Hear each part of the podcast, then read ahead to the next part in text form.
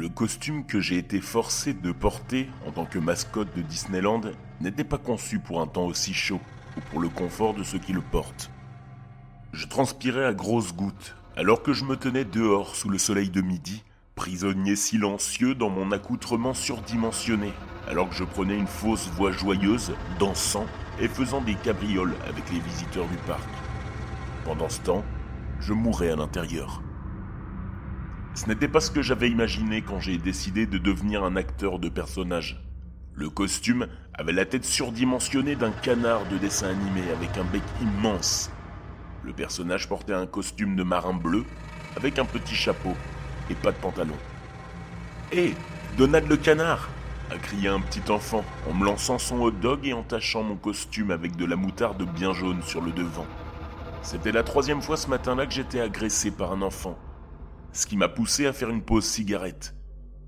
Je commençais à m'éloigner en piétinant quand quelqu'un m'a appelé avec colère. Hé, connard Mon enfant voulait un spectacle Où est-ce que tu crois aller comme ça? Je me suis retourné et j'ai vu un homme au visage rouge avec une grande caméra attachée autour du cou, portant un sac banane et une chemise Ralph Lauren. Le père de l'enfant diabolique, j'ai présumé. Oups ai-je dit en serrant les dents et en regardant le petit crétin qui venait de me marquer à la moutarde. Comment vas-tu, petit gars? Tu passes une bonne journée à Disneyland? Le gamin m'a regardé en souriant comme une brute, aux dents écartées. Tu as détruit mon hot dog J'en veux un nouveau. Non, en fait, je veux un cône de glace. Ce petit morveux savait très bien ce qu'il avait fait. Son père ne l'avait pas vu, mais on savait tous les deux qu'il avait volontairement détruit mon costume avec son hot dog et qu'il m'en rendait responsable. C'était trop dur à supporter pour moi. Peut-être que c'était la chaleur, peut-être que c'était le fait que je n'avais pas encore pris de petit déjeuner, ou peut-être que c'était juste le sourire exaspérant de ce jeune voyou qui me fixait. Je pense que t'as une mauvaise mémoire, mon petit ami. Tu ne te rappelles pas avoir jeté ton hot dog sur Donald? Hé Mon fils ne ferait pas ça Ne lui reproche pas ce que tu as fait toi-même. Le petit garçon a pris exemple sur son père et s'est mis à pleurer des larmes de crocodile. Donald est un gros menteur. Il a bousillé mon hot dog. Un instant plus tard, le gars a commencé à m'attaquer, à me bousculer, jusqu'à ce que finalement mon directeur doive intervenir, son visage étant un masque de calme frustrant. Quel est le problème? Euh, Ce voyou a ruiné le déjeuner de mon fils, et maintenant il essaie de lui faire porter le chapeau. Je devrais vous poursuivre en justice. Oui, bien sûr, poursuivez-moi pour un hot dog, j'ai pensé dans ma tête. Vu que c'était allé trop loin, je savais qu'il valait mieux ne pas le dire à voix haute. Je suis terriblement désolé pour cet incident, monsieur. S'il vous plaît, suivez-moi par ici. Laissez-moi vous emmener à notre salon VIP et nous vous offrirons à vous et à votre fils des rafraîchissements gratuits. On dirait que vous avez besoin d'un remplissage, vous aussi. Il a pointé du doigt le gobelet de bière en plastique rouge du père presque vide. Le type l'a fini en une longue gorgée et a jeté le gobelet dans une poubelle voisine, la ratant complètement. Carrément Allez Skylar, on est des VIP, a-t-il marmonné avant de rôter bruyamment. J'avais déjà vu ça avant. Certaines personnes essayaient de faire un scandale pour tout, juste pour avoir des trucs gratuits. Mais ce connard avait atteint un autre niveau. Même le gamin semblait être dans le coup. Et la direction allait récompenser ce comportement? Pas du tout. Je n'avais jamais entendu parler du salon VIP des visiteurs de Disneyland, mais ça avait l'air génial, et ce type ne méritait pas d'être dorloté comme il allait l'être. Je m'imaginais du champagne et du caviar, des cigares et des fauteuils très confortables. Mon patron m'a jeté un regard par-dessus son épaule pour me dire qu'il me parlerait plus tard. Puis il a escorté les deux hommes jusqu'à une porte secrète cachée derrière un faux arbre. Je les ai suivis, pensant que j'allais dire à mon patron ce que je pensais. S'il me renvoyait, ainsi soit-il, j'avais subi assez d'abus. Le tunnel sombre derrière le faux arbre était long et bordé de briques anciennes. Il semblait être aussi vieux que le parc lui-même. Au loin, j'entendais l'écho des voix de l'homme et de son gamin morveux qui parlait à mon directeur qui s'excusait. Je me suis précipité pour les rattraper, mais le son de leur conversation s'est brusquement arrêté. Elle a été remplacée par un bruit sec, comme si on attendrissait de la viande, sauf qu'on avait oublié d'enlever l'os avant. Alors que je marchais tranquillement dans le tunnel sombre, le bruit des marteaux a fini par s'arrêter et a été remplacé par un autre bruit. On aurait dit que quelque chose de lourd était traîné lentement sur les pavés. Lent et lourd. Terrifié, maintenant, pour des raisons dont je n'étais pas sûr, j'ai gardé mes pas aussi silencieux que possible, jetant un coup d'œil au coin de la rue.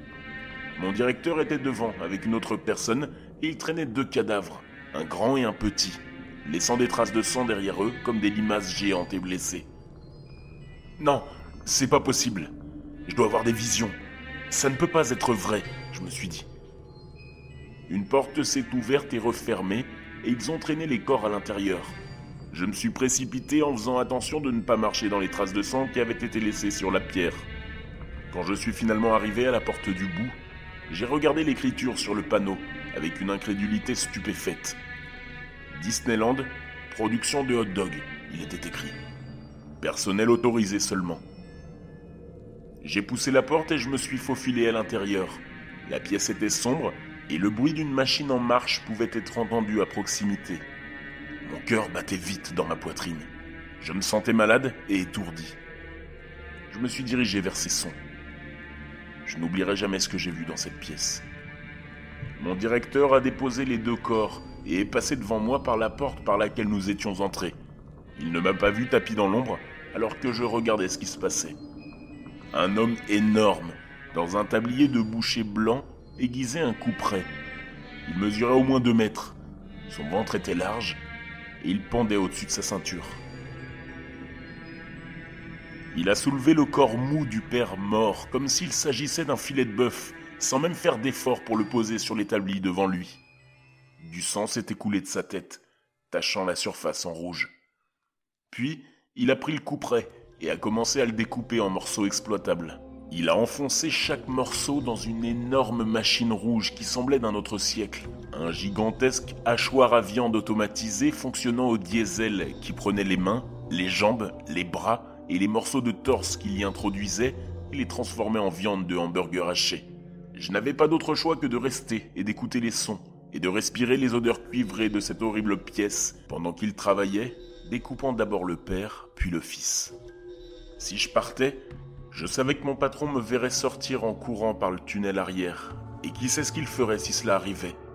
Ce sombre secret de Disneyland n'était pas destiné à mes yeux.